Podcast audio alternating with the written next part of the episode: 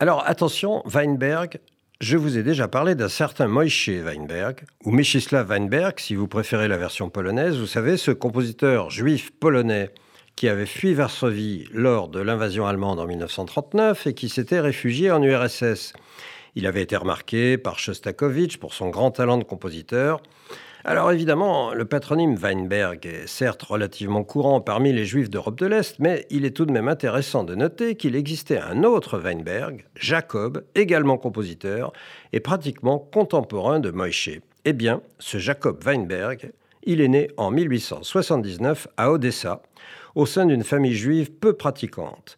Mais c'est en entendant chanter le Kaddish à la synagogue que son intérêt pour le judaïsme se réveilla, et plus particulièrement pour la musique juive. Il étudia le droit à Moscou, mais il préférait le piano. C'est pourquoi il allait plutôt au conservatoire qu'à la faculté, si bien qu'il donna de nombreux concerts en Russie. Avec la révolution bolchevique, il se retrouve deux mois en prison. Puis il s'enfuit pour la Palestine sous mandat britannique, comme on disait alors, en 1922, avec sa femme et son fils.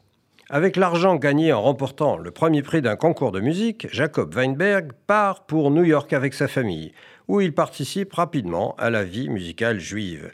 Ses œuvres sont d'ailleurs souvent inspirées par le judaïsme, comme son opéra Les pionniers de la Palestine, son Kol Nidre, ou ses oratorios Isaïe et la vie de Moïse, ou sa canzonetta pour violoncelle et piano d'inspiration franchement klezmer, qui figure sur un très beau CD des éditions de l'IEMJ Mélodie hébraïque 2.